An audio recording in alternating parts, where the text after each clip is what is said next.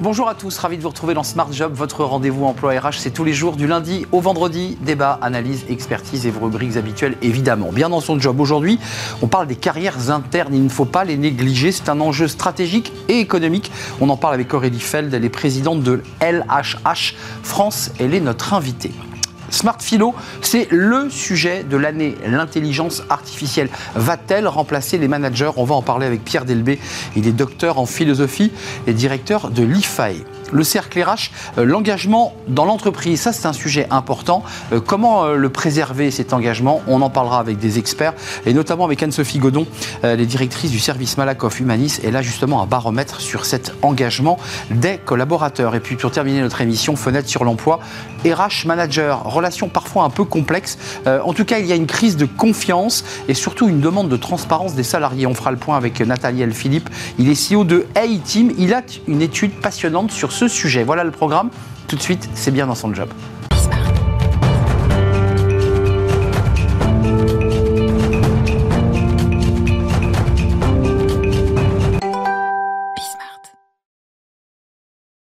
Bien dans son job. Euh, on parle beaucoup de, recrutement, d'intérim, euh, de chasseurs de tête, de talents, mais, mais si on s'intéressait aussi aux carrières internes et aux talents qui sont dans l'entreprise. On en parle avec vous, euh, Aurélie Feld, ravi de vous accueillir. Vous êtes la présidente de LHH France. Alors LHH France, c'est Altedia c'est ça. LHH France, c'est Altedia. C'est euh, une entreprise de conseil, d'accompagnement RH. On fait aussi du recrutement, euh, de la formation, de l'assessment, euh, toutes sortes de prestations de, de conseils autour de la sphère RH. focus aujourd'hui sur cette importance de valoriser, c'est bien ça l'enjeu, les, les carrières internes. Pourquoi? Parce qu'auparavant, on allait plutôt chercher à l'extérieur ce que finalement on ne voyait pas devant nous, c'est un petit peu l'image. Bah, effectivement, avant, euh, il y avait euh, pléthore de compétences sur le marché. Et donc, c'était parfois plus simple d'aller chercher des gens qui étaient euh, prêts maintenant, plutôt que de se dire qu'on les avait peut-être en interne à condition de les accompagner un peu. Mais le marché a changé. et aujourd'hui, si c'est très important pour les entreprises de bien s'occuper de leurs salariés, c'est bien parce qu'il y a d'abord des pénuries de compétences. et ces pénuries de compétences, bah, elles font que concrètement, la seule solution pour avoir la bonne compétence au bon endroit au bon moment, c'est de la construire soi-même. Mais vous, cabinet de conseil, quand vous rencontrez des, clients qui vous disent tous on galère, on recrute pas, on n'y arrive pas.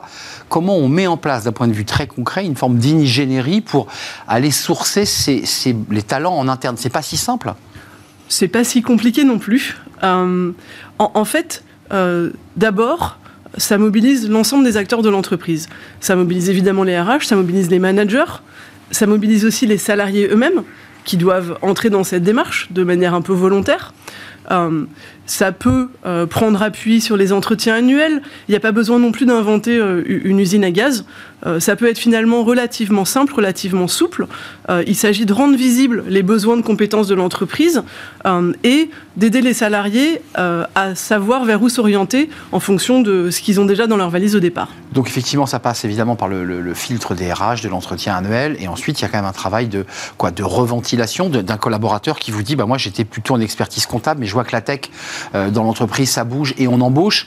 Euh, ça m'intéresse. comment on fait là pour le faire passer euh, de la, compta au service data? Ben, Vous avez parlé de l'essentiel. L'essentiel, c'est d'abord l'envie du collaborateur. s'il n'a pas envie, on n'y arrivera jamais. En revanche, s'il a envie, s'il a aussi un certain nombre d'embryons de compétences ou d'adjacences de compétences, euh, et si on l'accompagne correctement, effectivement, on peut transformer probablement un contrôleur de gestion en data scientist. Euh, et ça, ça se fait avec évidemment quand même un parcours de formation. Euh, qui va être soit conçu par l'entreprise pour répondre à ses propres besoins, soit trouvé sur le marché de la formation par l'entreprise, parfois même un peu des deux. Euh, euh, et, c'est comme ça que, que le collaborateur connaîtra une nouvelle vie dans l'entreprise. concrètement, aujourd'hui, les entreprises ont pris conscience de ce que vous évoquez en ce moment sur notre plateau, c'est-à-dire qu'elles ont pris conscience qu'il fallait bâtir ensuite à l'intérieur des programmes de formation. La DRH peut aussi solliciter un collaborateur, lui, dire mais je pense que tu pourrais peut-être. je pense qu'elle est là aussi pour ça. Bien sûr, euh, la DRH, elle peut tout à fait, euh, euh, c'est même plutôt recommandé. Oui, je pense, ouais. Enfin aller vers les collaborateurs pour leur, leur proposer des, pistes pour l'après. elle a même tout intérêt à le faire puisque au-delà des aspects de rémunération et de flexibilité du travail qui sont très importants aujourd'hui pour les collaborateurs, euh, et évidemment de, sens au travail, ce qui compte ensuite, c'est les perspectives. Ce qui fait qu'on reste dans une entreprise, au-delà du fait qu'on peut s'y sentir bien, c'est euh, qu'on arrive à s'y projeter, qu'on s'y voit évoluer. Et plus l'entreprise a conçu, mis en place des démarches de mobilité interne, bah, plus finalement elle répond à cette aspiration-là du, euh, salarié. Euh, vous dites c'est un enjeu stratégique et économique, ça veut dire c'est la capacité de retenir ses collaborateurs et de les faire grandir, ça veut dire que c'est bon pour l'entreprise cette stratégie-là. Alors, c'est essentiel pour l'entreprise, euh, pour au moins deux raisons. La première, c'est qu'aujourd'hui, finalement, la seule certitude, c'est l'incertitude. Et donc, développer le muscle de l'agilité euh, au sein de l'entreprise, euh, c'est la seule façon de pouvoir se réorienter tactiquement enfin, au fur et à mesure de l'évolution des choses. Et la mobilité, ça participe de cette agilité. Donc, si une entreprise veut être agile, elle doit encourager ses salariés au mouvement interne. Et, par ailleurs, enfin, je vous le disais euh, euh, en, début de, cet échange, euh, l'entreprise, elle ne trouvera pas les compétences dont elle a besoin sur le marché. D'abord parce qu'elles ne sont pas disponibles, et ensuite parce que l'éducation nationale, que ce soit l'enseignement secondaire pro ou l'enseignement supérieur, ne sait pas construire les parcours de formation adaptés bah, c'est même pas adapté, c'est aussi vite que les transformations arrivent. Mmh. Euh, et donc sa seule solution à l'entreprise pour avoir la bonne compétence au bon endroit au bon moment, c'est de la construire. Donc c'est vraiment un enjeu stratégique. Donc vous nous sciez la branche des, cabinets de chasseurs de tête, de ceux qui disent attendez, les talents sont à l'extérieur, faut leur donner envie, euh, parce qu'il y, a cet enjeu-là quand même. je vous rappelle Arnaud qu'on fait aussi du recrutement. Mais oui, c'est ça. Non, euh, ces démarches pour moi elles sont complémentaires. Euh, oui, euh, il y a des talents qu'on peut trouver à l'extérieur, mais il y a aussi des talents qui sont pénuriques. Euh, vous parliez des talents de la tech, du, du numérique, de la data. Ces talents-là, enfin, même si on doublait euh, les capacités à former euh, qui existent aujourd'hui, on n'arriverait pas à en avoir suffisamment. Donc, euh, finalement, enfin, la seule solution, c'est d'en produire aussi. Ça veut pas dire qu'on va en produire exclusivement à l'intérieur, mais, mais, ça veut dire qu'on n'a pas d'autre choix que de se muscler à l'intérieur pour en produire aussi. En tout cas, les RH qui nous regardent, les DRH qui nous regardent, pivotent ont déjà commencé à pivoter, ou en tout cas vous les encouragez vivement à pivoter et à bien réfléchir à ces enjeux. Oui, et enfin si je peux, euh, si je peux me permettre, je pense que c'est plus facile pour une grande entreprise avec euh, un service RH un peu organisé euh, que pour une plus petite entreprise. En revanche, des plus petites entreprises peuvent peut-être se rassembler soit à l'échelle d'un bassin d'emploi, soit à l'échelle d'une branche ou d'une filière. Et même de travailler. et travailler en, inter-entreprise pour développer euh, la, mobilité et, les compétences. Ça, c'est très intéressant. Et salariés pouvant passer d'un secteur à un autre, d'une entreprise finalement à une autre dans ce, dans ce bassin d'emploi. Oui, parce qu'on connaît les aires de mobilité géographique des Français qui sont toutes petites, 53 km de mémoire. Euh, et donc, être en capacité de retenir les talents sur un bassin, ça bénéficie à l'ensemble du bassin. Merci Aurélie Fell d'être venue nous, nous, nous, rendre visite, présidente de LHH France, entreprise qui a 50 ans, ex-Altedia. Euh, et je rappelle que vous avez reçu, euh, euh, à l'occasion de la 7e édition, le prix des 100 jours EIM KPMG, faut-il le préciser Merci beaucoup. toujours plaisir de recevoir un prix. Merci de nous avoir rendu visite. Autour d'une page, on fait de la philo. Je ne sais pas si la, la, philo vous intéresse, mais je suis persuadé que le sujet de l'intelligence artificielle vous intéresse. Est-ce que l'IA va remplacer les managers? Question posée aujourd'hui par Pierre Delbé. C'est notre rubrique Smart Philo. Smart Philo, le sujet dans l'actualité, l'intelligence artificielle. On en parle tous les jours. Est-ce que l'IA, comme on l'appelle, va remplacer euh, les managers, c'est-à-dire l'être humain et le manager? On en parle avec Pierre Delbé. Bonjour Pierre. Bonjour Arnaud. Euh, docteur en philosophie, directeur de l'IFAE. Euh, c'est Socrate ou c'est bien Socrate, hein, votre, les, les, dix... Aristote. Aristote, mais voyez, à chaque fois, je ne sais pas pourquoi, j'aime Socrate, vous aimez Aristote. Euh, vous vous penchez sur ce sujet, sur l'IA et les, et les managers. Est-ce qu'elle va remplacer, pour le dire très abruptement, est-ce qu'elle va remplacer les managers? Alors, la question, je l'ai posée à ChatGPT. Est-ce à vous que, aussi Ouais, je l'ai posé à ChatGPT pour voir ce que, ce que ChatGPT allait me répondre. Et euh, je lui ai dit, est-ce qu'un jour, euh, l'intelligence artificielle pourra remplacer euh, le manager? Et ChatGPT me répond, probablement pas complètement. Probablement. Ah, donc c'est même lui. Ah, vous voyez ce que je veux dire Exactement. Il y a, il y a un petit, il y a un petit doute. Vous vouliez nous parler d'un PDG un peu particulier quand même, parce que les choses avancent. Oui, effectivement. Euh, elle s'appelle euh, Yu Fang Yu. Fang Yu. Fang Yu. Si on le dit, euh, Voilà. on le prononce bien. Et c'est la PDG d'une grosse entreprise euh, euh, de, de NetDragon de, de, de, Chi- de Chine, qui a été en 97 euh, euh, numéro 2 de la boîte, et en, en 1997, euh, pardon, en- euh, oui c'est ça, euh, a été PDG. PDG de la boîte, pas en, en- en 1997, en 2019. 2017. 2019. 2019. PDG de la boîte. Qu'en 97, on n'évoquait pas ce sujet. Non, non, non, tout à fait. Elle elle a été PDG de la boîte. Ce qui est extraordinaire, c'est que, évidemment, euh, NetDragon met en évidence le fait que c'est une intelligence artificielle qui va devenir la PDG de la boîte. Voilà. Donc elle décide, elle prend des décisions. Elle prend des décisions, elle, elle répond, elle, elle gère le, le personnel, etc. etc. Euh, en fait, c'est un, un effet de, de- de- de- de- d'information, si je puis dire, Et de et com. de, et de com, bien sûr, parce qu'en réalité, euh, on peut la débrancher et en fait, elle n'est pas vraiment la PDG. Mais c'est important parce que c'est intéressant parce que en fait, ça répond à une question un peu de fantasme, à savoir est-ce que un jour l'intelligence artificielle pourra vraiment remplacer le manager? Mais c'est terrible pour un philosophe, le philosophe qui travaille sur l'être, sur l'humain, les mots, l'émotion, les sentiments. Enfin, euh, tout ça, l'IA en est dénué. Enfin, ou alors je me trompe, mais. euh, Exactement, elle est dénuée, effectivement, c'est ce que ChatGPT euh, répond. euh, euh, euh, ChatGPT Honnêtement répond euh, honnêtement, je ne sais pas, mais en tout cas, elle, euh, euh, il répond en disant, effectivement, en termes d'émotion, il n'y aura jamais une émotion chez ChatGPT, il n'y aura jamais une connaissance de la singularité des situations, parce que nous sommes dans l'intelligence artificielle faible, narrow, comme disent les, les Anglais. C'est-à-dire que le périmètre sur lequel l'intelligence artificielle fonctionne, par exemple Deep Blue, vous voyez, euh, euh, euh, euh, Deep Blue, c'est- l'ordinateur qui a gagné contre Kasparov en 1997. Et il a fait une colère d'ailleurs. Oui, il a fait une grosse, une grosse colère, effectivement.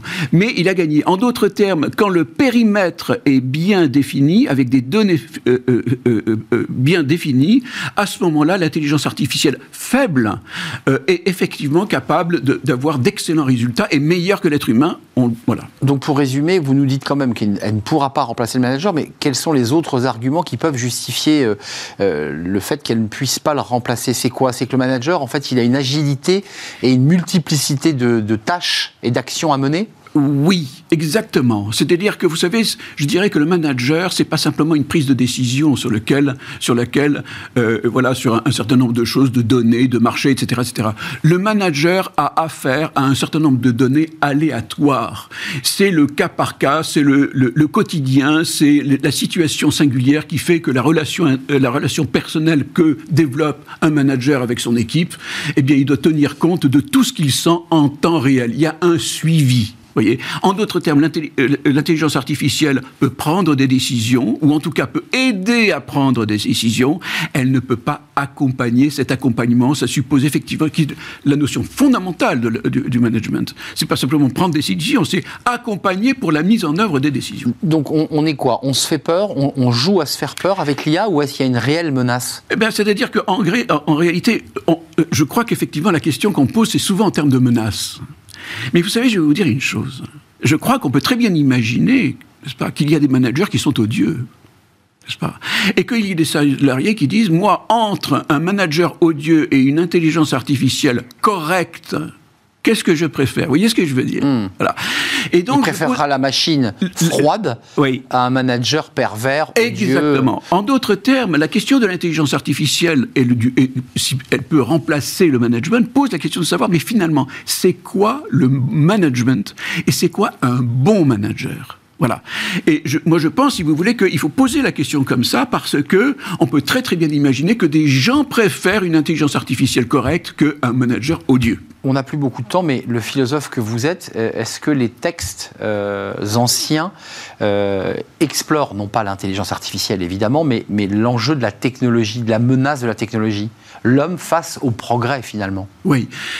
Alors, si vous voulez, dans, dans- dans mon livre, je parle de la prudence aristotélicienne, si je peux me permettre de, de, de- Mais bien d'en sûr. parler. Parce que qu'est-ce que c'est que la prudence chez Aristote? Aristote parle de la prudence comme l'intelligence d'une situation singulière.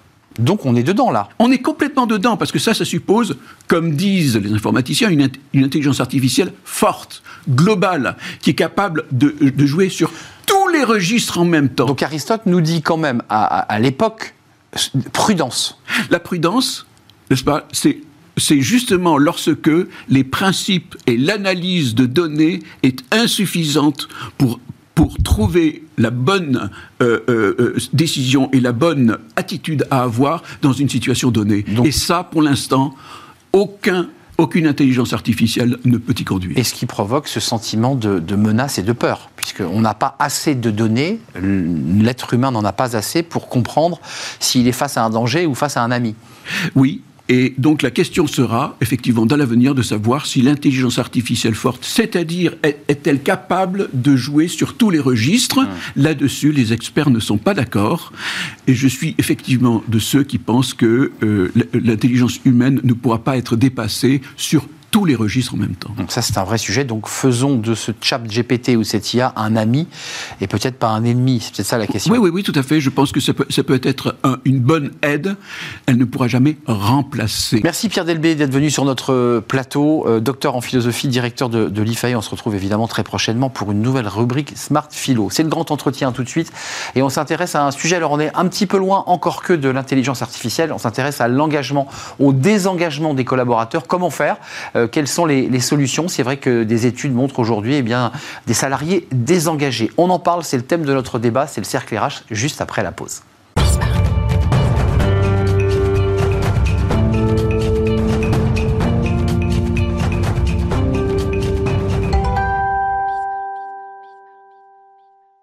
Le cercle RH est un débat sur l'engagement versus le désengagement. Qu'est-ce que ça veut dire d'être engagé au sein de son entreprise et qu'est-ce que cela veut dire aujourd'hui Et les chiffres euh, parlent d'eux-mêmes.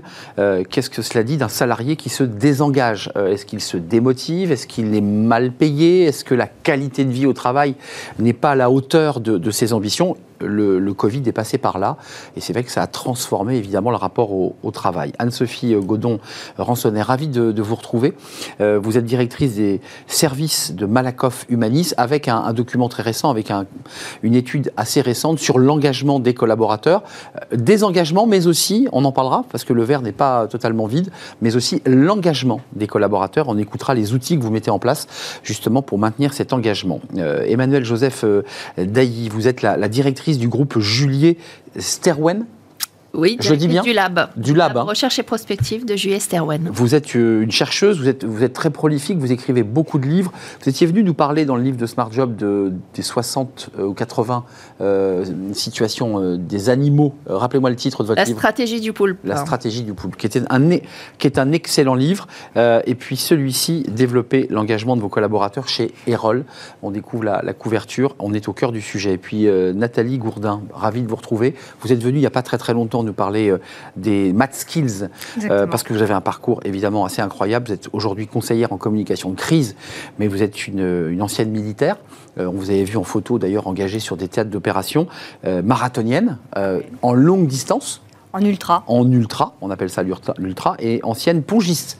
On ne dit pas ping-pong, on dit pongiste. Exactement. De haut niveau, femme engagée. Tiens, je commence par vous. Quand on, entre dans l'armée, j'ai des amis qui, sont entrés dans l'armée et qui sont aujourd'hui des, militaires de carrière, ils disent je, m'engage. Ça dit quelque chose de fort ce mot quand même ben, Forcément, puisque ça annonce aussi euh, un renoncement à certaines libertés, une adhésion à des valeurs euh, communes, à des croyances et à un idéal qui va être plus fort que le nôtre parce que c'est un des premiers métiers et un des rares et le seul à ma connaissance où on va nous demander de signer un contrat jusqu'au sacrifice suprême. Donc, euh, vaut mieux être engagé pour pouvoir être en capacité de donner sa vie, non pas parce qu'elle n'a pas de valeur, hein, mais parce qu'on croit en quelque chose de plus fort que nous et on est prêt à aller s'engager et à défendre ses valeurs et cette liberté au péril de sa vie. Mesdames, je vous, ai quand même vu lever les yeux là un petit peu en vous disant waouh, ça démarre très fort parce qu'un militaire c'est ça. son engagement va jusqu'au péril de sa vie. Ça vous évoque quoi? Ça m'évoque que c'est un vrai sujet, l'engagement, qui doit être repensé dans les organisations parce que justement, quand on regarde l'étymologie d'engagement, ça vient de mettre en gage. Donc il y a une perte de liberté dans l'engagement et aujourd'hui, les collaborateurs, ils veulent plus de cette perte de liberté. Ils veulent pouvoir avoir des engagements multiples, euh, ils veulent pouvoir avoir des équilibres, ils veulent pouvoir avoir une réciprocité dans l'engagement, c'est-à-dire l'idée que je m'engage, mais que l'entreprise est engagée vis-à-vis de moi. Donc la notion entière hein, doit être remise à plat. Hmm. On est très loin du concept monolithique de l'engagement jusqu'à la mort, parce que c'est un vrai sujet hein, d'ailleurs. Hein. Euh, comment vous regardez ce sujet, vous, de l'engagement? Parce que là, on, a, on est chez les militaires dans l'engagement suprême. Moi, j'ai des DRH, et vous faites partie de ceux-là, qui, regardent leurs collaborateurs et se disent, mais euh, comment je fais? Comment je fais pour leur donner envie de produire, euh, d'être engagé, d'être motivé c'est un vrai sujet, ça, pour les, responsables. Euh, vous n'êtes pas DRH, mais vous vous occupez de ces sujets de manière très globale. Comment on fait? Ben, c'est un bon, c'est un bon sujet. Et d'ailleurs, il y a hum, dans notre dernière enquête, il faudrait des militaires dans les entreprises. Alors ça, peut-être. Mais je pense que euh, les entreprises ont, à travers euh, leurs organisations, d'ailleurs, euh, mis en place quelque chose qui s'apparente quand même à une forme d'ordre. Alors peut-être pas évidemment le même que celui militaire. Mais ce qui est intéressant, justement, c'est que pour répondre à cette question, on voit bien que les salariés et les dirigeants n'ont pas tout à fait la même perception. et je pense que pour régler cette problématique, en tout cas pour essayer d'apporter des réponses à cette problématique, il va falloir réconcilier les deux. Alors qu'est-ce que nous disent les, les salariés? Bah, D'abord, ils nous disent qu'ils sont très engagés. Euh, et ça, c'est stable dans le temps. Ça fait euh, dix ans qu'on leur pose la même question. Et donc, spontanément, ils nous disent qu'ils sont très engagés. 21%, et même, même plus engagés. et même plus engagés qu'avant la crise. Donc ça, c'est ce que nous disent les salariés. Euh, les dirigeants disent plutôt le contraire. En tous les cas, ils ont plutôt le sentiment qu'il y a plus de salariés qui sont désengagés qu'avant la crise. Donc déjà, il y a une perception qui est un peu différente. Et là aussi, quand on regarde d'autres données, ben, on voit que c'est pas si simple que ça, parce que quand on regarde les résultats de l'année 2022, les résultats économiques et financiers sont plutôt bons, mm. et on ne peut pas atteindre ces résultats sans avoir l'engagement des collaborateurs. Donc on peut quand même penser qu'il y a, bah des un paradoxe, engagés euh, dans les entreprises. Mais quand on regarde, nous, d'autres indicateurs, comme par exemple l'absentéisme, euh, on voit que ça se dégrade de manière euh, très importante encore cette année. Et puis, il y a une petite question assez anodine. Hein, est-ce qu'au travail, vous vous sentez euh, euh, présent mais pas investi cette année, on a presque 30% des salariés qui nous répondent oui. Donc il y a une forme de... Incroyable. Euh, on, voit bien qu'il y a des... Le quiet quitting. Je suis là, je, suis là physiquement, mais mon cerveau n'est pas là. Voilà. Et on n'a jamais atteint des scores aussi élevés. Hein. On était à cette même question, on était moitié, enfin c'était 15% en 2020, on est passé à 30%. Donc il y a vraiment cette idée. Donc il faut repenser, je pense que le, message fort, c'est qu'il faut euh, repenser euh, le, euh, le, travail, il faut repenser la manière dont on organise le travail, il faut repenser aussi la conciliation des temps. Voilà, et, je pense que c'est aussi ça que, dit cette enquête, c'est qu'il faut s'intéresser en fait au travail. Je ne veux pas filer la métaphore avec l'armée, où, la, règle, où la discipline, où l'engagement est très fort.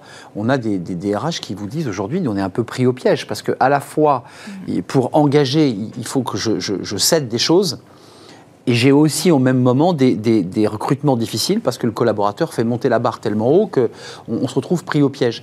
Euh, on a l'impression comme ça qu'il y a une sorte de, rapport de force qui s'est installé. Est-ce que vous avez ce sentiment-là?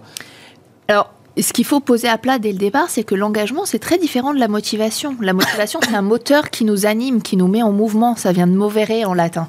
Donc c'est l'idée du mouvement. L'engagement, c'est un lien euh, moral ou contractuel. On l'évoquait. Mais il y a forcément cette notion de transaction dans l'engagement. Ça veut dire que ça marche dans les deux sens. Et souvent, les organisations ont signé un contrat à un instant T et on reste sur cette idée de contrat. Alors que l'engagement, c'est quelque chose d'émotionnel. Donc le collaborateur, il a besoin qu'à un moment, quand les données du contrat changent, et la pandémie a fait changer les données du contrat de manière temporelle et de manière géographique, et de par l'activité au sens large, bah, il faut se reposer à la table et, revoir comment on met à plat ce contrat-là. Je vais donner la parole à Nathalie Gourdin, mais juste d'un mot. Est-ce que c'est un débat posé, cette question de l'engagement ou du désengagement, d'abord sur des questions salariales on, parle depuis des mois euh, de l'inflation, de la difficulté de boucler les fins de mois, de salariés qui travaillent. Le président Macron s'est exprimé sur le sujet en évoquant ces, ces salariés qui n'arrivent pas à boucler les fins de mois. C'est d'abord un problème salarial ou c'est un peu plus philosophique, sociologique. Euh, d'abord, vous et Nathalie, j'aimerais vous entendre. Bah, là, on, voit quand même qu'avec euh, l'inflation, la question du salaire, elle a repris euh, une Donc place ça monte. importante. Voilà, ça monte. Après, euh, il y a beaucoup d'entreprises et beaucoup de branches professionnelles qui ont euh, finalement réglé partiellement le problème. hein. On a quand même des Mm. augmentations de salaire qui ont été consenties dans certains secteurs. Donc, oui, le salaire, euh, c'est un sujet, mais, Mais juste pas seulement. derrière, mais pas seulement. Juste derrière, on retrouve le travail, on retrouve la flexibilité qui est attendue par tous et la conciliation, finalement, vie pro, vie perso, qui est un sujet euh, transgénérationnel. Vous êtes euh, conseillère en communication de crise, donc je ne veux Oui. pas toujours ramener à, vos- à vos- à vos- à votre uniforme, mais je vois pas un militaire qui dit euh, il, il est dans l'opération Barkhane, engagé au Mali, en plein désert, et dit Attends, je suis dans la semaine des 4 jours, quoi. Ça va pas être possible. Il va falloir que, il va falloir que je me pose un tout petit peu pour quand même manger un petit gâteau au chocolat, parce que j'ai besoin de souffler. Je, grossis le trait, mais qu'est- comment vous regardez cela? C'est Ce phénomène, véritablement, qui est pour moi une révolution. Alors moi, je vais faire le parallèle, parce que j'interviens aussi pas que dans la communication, mais aussi sur tout ce qui est optimisation du facteur humain en entreprise. Et je crois que la première question à se poser, c'est qu'est-ce qu'on met derrière la notion d'engagement? Mais oui. Premièrement, je crois que c'est ça, parce qu'on peut être engagé euh, d'un point de vue sociétal euh, pour une action, pour une cause, etc., qui nous parle. Un engagement, c'est aller vers quelque chose qui fait sens pour nous. Donc la notion de sens, elle est importante déjà pour motiver euh, quelqu'un. Et puis après, c'est comprendre son désir. Quand on est en entreprise, Donc l'écouter. l'écouter, c'est quoi le désir de mon collaborateur? Est-ce qu'il vient travailler parce qu'il doit combler un manque, le manque d'argent, etc. Ou Mm. est-ce qu'il vient parce qu'il a besoin de progresser, de s'épanouir? Donc effectivement, pour répondre à votre question, c'est un peu à la fois une dualité entre une euh, réponse philosophique qu'on pourrait euh, dire d'un côté platonicienne et d'un côté euh, de Spinoza, ok? Mais pas que du marathon, euh, Nathalie. non, hein. non.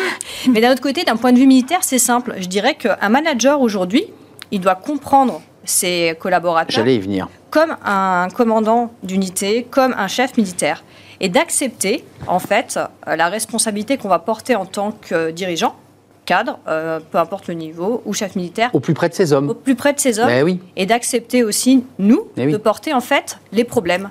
C'est-à-dire que nous, on est là pour l'acceptation. Notre engagement, c'est d'accepter les problèmes, d'accepter d'écouter, d'accepter de les résoudre et de prendre ça. Et finalement, quand on accepte tout ça, qu'on on essaie de mettre en œuvre un petit peu la compréhension des motivations, des leviers de la motivation, des croyances, qu'est-ce qui anime, qu'est-ce qui fait vibrer, et pas avoir des fausses valeurs. En fait, je pense que c'est ça. Les valeurs bullshit, ouais. voilà. Il faut vraiment donner du sens et rappeler à chaque personne pourquoi chaque matin il vient travailler. Il n'y a pas de mauvaise raison. Ça peut être pour l'argent, c'est tout à fait OK. Et c'est une raison. Et c'est une Et raison. c'est une raison. Et si on la comprend, bah en fait, finalement, on va peut-être demander de manière, autrement en fait les choses. Et on va susciter davantage d'adhésion. Ju- Juste un mot sur les managers. Vous ouvrez le débat sur les managers. Euh, moi, ça m'interpelle parce que je- il y a beaucoup de formations aujourd'hui des entreprises, des DRH qui disent il faut, il faut réenclencher les managers sur une autre manière de s'exprimer. Et ce que vous évoquez, une écoute, qu'on soit pas dans du descendant, qu'on soit dans quelque chose de plus individualisé. Est-ce qu'on va vers ça finalement? Pour aller un peu plus loin, est-ce qu'on va vers cette relation du, salarié un peu consommateur? C'est-à-dire que la consommation individualise de plus en plus les, les besoins. Est-ce qu'on est un peu dans le même phénomène en entreprise? Avant, on massifiait euh, une seule tête terminée. Est-ce que ça, c'est fini? Alors la question managériale, elle reste clé parce qu'au final, euh, le collaborateur un petit peu moins maintenant, mais celui qui voit le plus sur son lieu de travail, c'est son manager et son manager direct, Bah oui. euh, qui est un peu l'incarnation euh, de la direction. L'ambassadeur de sa boîte, hein Exactement, Bah oui. c'est l'ambassadeur direct. Et, et les anglo-saxons ont beaucoup travaillé d'ailleurs l'incarnation que porte le manager euh, de l'engagement du collaborateur. Son charisme, ouais, sa manière d'être. Sa manière d'être, son exemplarité, comme vous le mentionniez, euh, la direction qu'il donne, euh, sa proximité avec ses collaborateurs. Mais c'est important de garder en tête, je crois, que l'engagement, c'est très systémique. hein. C'est-à-dire l'engagement ne peut pas passer que par le manager. L'engagement, ça va passer par les locaux, Hmm. Ouais. ça va passer par la proximité des locaux aussi avec mon domicile, ça va passer par mes équilibres de vie. Hmm. Une sorte de passer- care global, quoi. de care global, absolument. Ça ne peut passer que par une globalité. Et si Hmm. on adresse le sujet que par le petit bout de la lorgnette, en se disant, bah, on mise tout sur le C'est beaucoup demandé aux managers. c'est énorme. Ça se passe comment euh, côté Malakoff Humanis, au-delà de l'étude que vous soulevez, où encore une fois le verre n'est pas totalement vide, euh, il y a des salariés qui doivent vous dire, vous faire remonter, moi ma relation avec le manager, j'en ai pas, euh, il n'est pas disponible, il ne m'écoute pas, il ne prend pas compte de mes difficultés de, de, de femme aidante, et tous ces sujets sont sur la table. Comment, comment on l'adresse ce sujet? Comment on le traite? Je pense que ce que, ce que vous disiez euh, me parle tout à fait. hein. Je, je pense que l'enjeu, et c'est celui qu'on essaye d'adresser chez Malakoff Humanis, c'est l'enjeu de l'articulation entre du collectif et de l'individuel. Du collectif parce que la plupart des sujets quand même qui créent de l'engagement sont des objets de dialogue social, et le dialogue social, c'est important. Et ça, euh, eh bien, euh, le fameux dialogue ça social. crée euh, finalement, en tout cas, on, on doit réunir les conditions d'un échange fécond. Vous nous emmenez sur la semaine des Sujet. 4 jours, là, gentiment, ou pas Non, pas du tout. Non, je sais pas, parce que le dialogue social, c'est Laurent Berger dit dans son dernier livre. Moi, je pense que la semaine des 4 jours, c'est un enjeu majeur, justement pour engager les collaborateurs. Bah, on va, alors, on, on va d'ailleurs probablement sur ce sujet euh, lancer euh, une expérimentation parce que Ah. c'est bien aussi d'essayer. Euh, je pense que de temps en temps. Euh, en tous les cas, définir les conditions Bah euh, d'un pilote, d'une expérimentation, euh, c'est toujours bien. Donc, on a euh, d'un côté, eh bien, un cadre collectif qui est absolument nécessaire, et là, je vous rejoins, euh, et, et- et qui euh, résulte quand même beaucoup donc, du dialogue social. Et puis de l'autre, il y a des aspirations, il y a des enjeux individuels qu'on essaye euh, d'adresser aussi. Et d'ailleurs, c'est une des, une des attentes fortes des salariés euh, pour euh, finalement obtenir leur engagement, c'est qu'on puisse les impliquer mieux. Il y a une attente très forte à la fois de personnalisation, mais aussi euh, d'implication euh, très forte. Il y a un effet les- miroir, hein. Voilà, il y a un effet On, on l'entend dans la société aujourd'hui, Mm. parce que les politiques aujourd'hui ne savent pas trop comment euh, Mm. réengager les citoyens. Mm. Les citoyens disent on voudrait plus participer. Voilà. Ça ressemble beaucoup à ça quand Exactement. même. Il y a un effet miroir quand même dans le phénomène là. Je pense qu'en fait, c'est un peu antinomique. Les gens sont dans l'attente de quelque chose, mais en fait, n'ont pas la volonté de passage à l'action. Donc, je crois que c'est ça le vrai sujet. C'est-à-dire qu'il faudrait peut-être attendre moins, vouloir plus, puisque c'est la volonté qui va déclencher l'action. Sinon, c'est que des belles promesses. Si on attend en fait, Voilà, on attend. J'attends tout d'une entreprise. J'attends. Mais j'attends tout de l'État. bah, ça rappelle en fait la boîte de Pandore. hein. Qu'est-ce qui reste? L'espérance. Et quand on, a, quand on attend trop, on a de l'espoir, certes, mais on passe pas à l'action. Et c'est ça qui tue, parce que finalement, ça n'engendre que des désillusions. Je vais attendre tout de mon manager, je vais attendre tout de mon entreprise, mais au final, je serai jamais passé à l'action, même sur quelque chose. J'aime pas quelque chose, mais si je fais pas quelque chose pour le changer, si je fais pas un passage à l'action, ben, il se passera rien. Donc moi, j'aurais envie de dire aux gens, euh, aux entreprises, c'est OK, faisons des négociations sur ce qui est possible de, de travailler ensemble, soyons dans la bonne intelligence, mais c'est du donnant-donnant. Euh, juste, oh, oh, il y a un mot que j'ai pas relevé, mais que vous soulevez parce que dans cette étude qui est assez riche, euh, les 26% de chefs d'entreprise qui ont l'impression que leurs salariés sont désengagés, on, l'a vu. Euh, 41% des 18-24 ans ont démissionné durant les deux dernières années en France. Je voulais quand même soulever ce chiffre de votre étude. Je me tournais pour terminer l'émission sur cette fameuse nouvelle génération dite Z, et vous l'avez un peu ouvert. Multi-activité, relation au contrat très distendue. Euh, on va vers quoi? Je ne pense pas qu'on aille vers la fin du travail, mais c'est plus le travail qu'ont fait nos parents et nos grands-parents. C'est plus celui-là. D'évidence. Alors moi je, moi, je suis résolument optimiste sur ça et je crois qu'on va vers une nouvelle forme d'engagement. C'est-à-dire les jeunes ne sont pas moins engagés que leurs aînés, ils sont Ouais. engagés différemment. ouais, c'est un peu flou comme. euh, Ils sont engagés différemment avec des loyautés qui ne sont plus des loyautés uniques, c'est-à-dire qu'ils ne vont plus avoir un employeur unique. Potentiellement, ils auront plusieurs employeurs, plusieurs activités au sein d'une même semaine. Ce sera OK quand même.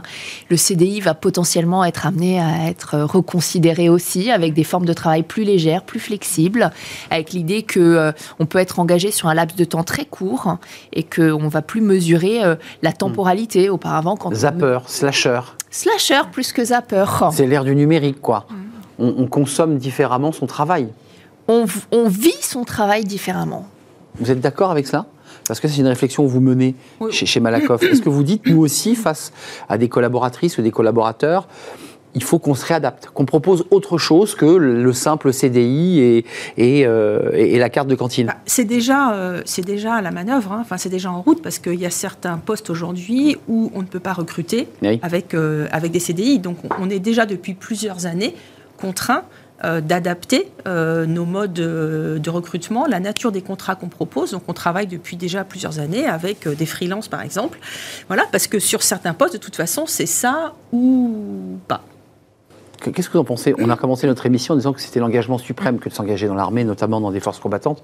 Euh, là, on est quand même dans une disruption du rapport au travail. C'est-à-dire qu'on n'est pas dans un engagement, mais dans plusieurs engagements. On est plus exigeant qu'avant. Euh, comment vous regardez cette évolution? Vous, vous qui avez fait une grande partie de votre vie en portant l'uniforme. Et je la continue en, Et, tant que et en- réserve. et réser- réserviste, Et je travaille aussi sur ce projet Force Morale au sein de l'armée où nous, on se pose aussi ces questions de comment engager Bah oui. aussi euh, les jeunes. L'armée euh, Euh, peine parfois à recruter. hein. Voilà, donc, euh, et quelque part, sur la... j'ai pas de réponse, hein, parce qu'il y avait pas- s'il y avait une recette miracle, ça se saurait. Néanmoins, euh, il y a une hypothèse qu'on peut faire, c'est de se dire, et si finalement on était moins dans la recherche du plaisir immédiat, mais plutôt dans la recherche du bonheur? Pourquoi? Parce que l'activation en fait qu'on va avoir dans notre cerveau par la dopamine qu'on va avoir, oui, les likes et tout, ça active Ah oui. direct. Le scroll et la dopamine. Par contre, aller faire un effort physique, par exemple, ben, on va avoir des endorphines et finalement le bonheur, c'est peut-être pas forcément dans bien l'immédiateté. Voilà. Ouais. Et c'est plutôt de se dire rien n'est facile, il faut arrêter de chercher la facilité, il faut aller plutôt chercher l'effort et quelque chose qui va venir nous porter et justement nous engager un peu plus longtemps. Je partage totalement cette opinion, mais c'est pas tout à fait ce que nous vend la société quand même. hein. Non, enfin, je, je sais pas. Enfin, on va plus à la facilité que, on va plus vers la dopamine que, que vers euh, la. Mais est-ce que- est-ce qu'on est obligé de céder à ça? Est-ce qu'on n'aura pas cette, euh, cette obligation d'être pédagogue aussi et d'amener les gens finalement à la place d'être dans l'air du temps et d'être dans le suivi Donc de les accompagner sur Voilà. ce chemin-là? d'a- d'accompagner et de faire un compromis en disant peut-être un petit peu de tout. Un mot chacun, mesdames, parce que ça, c'est un sujet à la fois de, de- de ceux qui, qui- qui accompagnent, vous êtes une entreprise de, de conseil, euh, mais aussi vous qui êtes, je dirais, les- les- dans la salle des machines. Qu'est-ce qu'on fait Un peu plus de, de fermeté? On, on guide un peu plus les collaborateurs, non pas à la facilité, mais un peu dans le goût de l'effort, parce que c'est ça que vous nous dites. Moi, je pense qu'il y, a- il y a surtout un, un besoin euh, de plus d'écoute. euh, dans les entreprises. Tout à l'heure, vous en parliez, euh, il faut qu'on arrive à mieux écouter les collaborateurs, leurs aspirations, mais aussi ce qu'ils ont à dire sur leur travail, parce que finalement, ce sont de formidables ressorts hein, pour, pour changer les choses. Et puis, il faut aussi faire attention aux managers, parce qu'on attend tout des managers. Ça, je suis d'accord. Beaucoup des managers. Or, aujourd'hui, les managers sont dans une situation d'extrême fragilité euh, mentale. Pensez aux managers, Euh, oui. Voilà, et donc il faut euh, aussi accompagner euh, les managers. Emmanuel, quand même, fermeté ou, ou scrolling et dopamine, plaisir immédiat? Parce que c'est- un rapport très sociologique, de, de- puis philosophique même. Ah, absolument, on est en plein dans, dans les neurones qui s'activent avec euh, une récompense euh, rapide versus une récompense différée. J'aime beaucoup moi l'idée de persévérance et d'éducation à la volonté et à la persévérance, quelque chose qu'on a un petit peu perdu, qui s'applique très bien dans les organisations, c'est-à-dire cette idée que ben, pour apprendre, on sait qu'aujourd'hui qu'on apprend dans une forme de difficulté, on sait que l'engagement ça demande du soin, ça demande de l'attention, ça demande de la présence, ça Des demande efforts. de l'écoute, Ouais. des efforts, euh, et de repasser dans cette notion aussi de, de, hum, réciprocité hein, euh, et, et de réciprocité sentie par le collaborateur. Le collaborateur doit sentir que son entreprise est engagée vis-à-vis de lui. Quel beau débat passionnant. Merci à vous, mesdames, de nous avoir éclairés à travers les, fenêtres respectives euh, où vous êtes. Anne-Sophie Godon, euh, allez voir euh, l'étude euh, Malakoff Humanis. Elle est très instructive. J'évoquais ce 41% euh, de ces jeunes qui démissionnent. Et puis l'absentéisme, on n'a pas pu le développer, mais qui est un autre sujet. Vous êtes en charge des services chez Malakoff Humanis. Merci à Emmanuel Joseph Dailly, directrice du lab, évidemment, de chez Juliette Sterwan, et puis l'auteur de ce livre Développer l'engagement de vos collaborateurs, mais chez Erol et le Poulpe. hein. Lisez-le, ce livre, il est extraordinaire. Et merci à Nathalie Gourdin. Je vais aller courir avec vous, peut-être. J'aime l'effort. Conseillère en communication de crise et ancienne militaire marathonienne et ancienne pongiste et engagée comme réserviste au sein de l'armée Et française. aussi écrivain. Et aussi écrivain. Mais-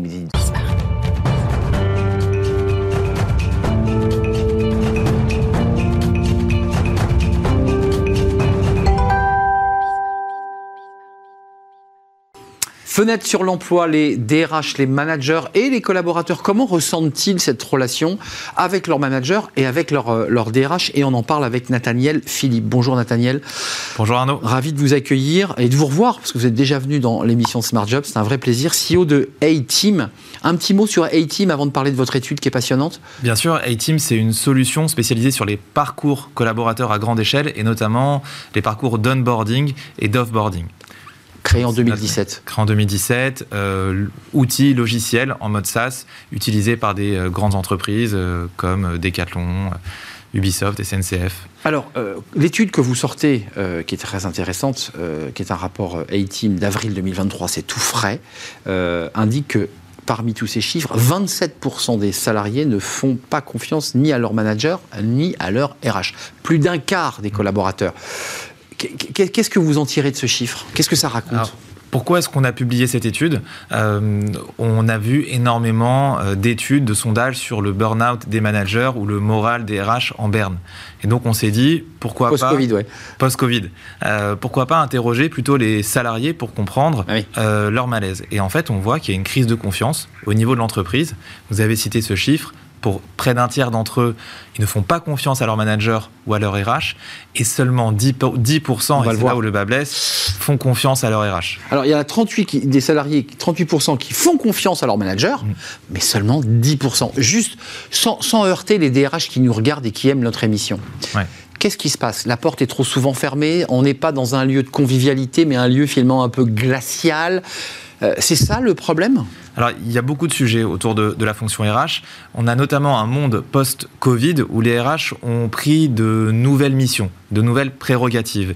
Et il y a peut-être un sujet de communication dans l'entreprise pour bien expliquer ce que fait la fonction RH et son nouveau rôle. Vous avez raison. Euh, traditionnellement, la fonction RH, et on le voit dans l'étude, est perçue comme euh, servant seulement l'intérêt de l'entreprise et pas ceux des collaborateurs. Mmh. Ou alors on se retourne vers la fonction RH pour l'administratif. Classique classique, mais c'est un débat qu'on connaît depuis bien longtemps et on se rend compte que ça n'a pas évolué malgré euh, ce monde post-Covid, malgré les changements de nom. Directeur du personnel, ressources humaines. Puis j'ai vu quand même, je, vous coupe, mais qu'on changeait même les noms de RH. Aujourd'hui, c'est directeur de l'innovation. De enfin, on essaie de même transformer le, nom de DRH. Directeur des relations humaines. Exactement. Euh, on a aussi euh, tout ce qui est autour de l'impact, on pourra en parler.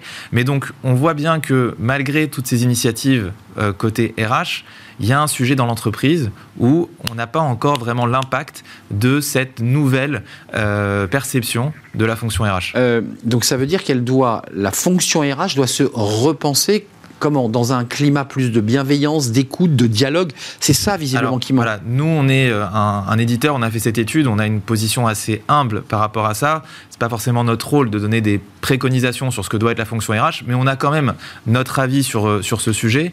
Et donc euh, c'est déjà mieux communiquer sur ses prérogatives, mieux communiquer sur ce qu'elle fait. on parle beaucoup de marketing dans la fonction RH finalement traiter ses collaborateurs comme des clients être aujourd'hui un prestataire de service à la disposition de ses clients, de ses collaborateurs. Hmm, très intéressant. Il y a énormément de choses euh, qui peuvent être mises en place. On va pouvoir en, parler, mais donc aujourd'hui, l'ARH, et c'est même au niveau de l'entreprise, comment mieux communiquer et définir une répartition des rôles, notamment entre les managers et les RH. Et les RH, puisque c'est l'objet de cette étude finalement. Hmm, d'ailleurs, c'est souvent un peu compliqué parce que le manager n'est pas toujours d'accord avec la RH. La RH suit souvent d'assez loin le dossier manager. Et en fait, il y a une zone grise au milieu. Le salarié se dit, mais en fait, il n'y a, pas de coordination entre les deux. Quoi. Il y a une incompréhension, en fait, dans l'étude, on le voit, de la part des salariés, vers qui se retourner. Les salariés se retournent beaucoup plus naturellement vers leur manager. C'est normal, ils sont en contact avec eux. Et donc, on voit que les euh, RH n'ont pas ce côté opérationnel. C'est aussi un des enjeux, je pense, euh, euh, à mettre en place côté RH, c'est comment s'intégrer plus dans le terrain, être mieux perçu par les équipes pour pouvoir se retourner vers eux étude A-Team à découvrir sur votre site, euh, qui est une étude passionnante et qui, éclaire évidemment et qui va éclairer la lanterne des DRH sur la manière dont ils doivent peut-être repenser euh, leur métier. Merci Nathaniel. Philippe, vous reviendrez euh, sur notre plateau, j'en suis sûr, CEO de A-Team, qui est une plateforme SaaS créée en 2017 sur le parcours collaborateur. merci à vous. L'émission est terminée. On se retrouve demain évidemment. Merci à toute l'équipe. Merci à Raphaël qui était aujourd'hui aux manettes à la réalisation, Alexis au son et merci à l'équipe de programmation. Bien entendu, Nicolas Juchat et Alexis. Je vous dis à demain. Bah, d'ici là, portez-vous bien. Bye bye.